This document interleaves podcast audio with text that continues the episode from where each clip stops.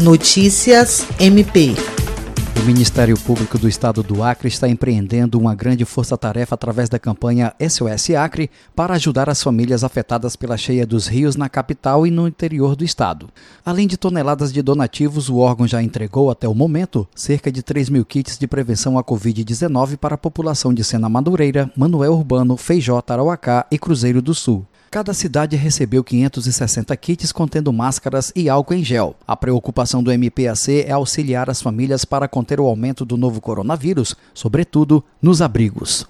Sob o comando da Procuradora-Geral de Justiça do MPAC, Cátia Rejane de Araújo Rodrigues, a distribuição nos municípios também está sendo feita pelos promotores de justiça que compõem o Grupo Especial de Apoio e Atuação para Prevenção e Resposta a Situações de Emergência ou Estado de Calamidade devido à ocorrência de desastres do MPAC. Kátia Rejane destaca que os esforços do Ministério Público e de seus apoiadores, através da campanha SOS Acre e do GRPD, são necessários nesse momento, pois além da cheia dos rios, este ano temos o agravamento da pandemia do novo coronavírus e isso traz enormes riscos para a população e que esses kits de prevenção vêm ao encontro de todo o trabalho que está sendo realizado também nos abrigos. Jean Oliveira, para a Agência de Notícias do Ministério Público do Estado do Acre.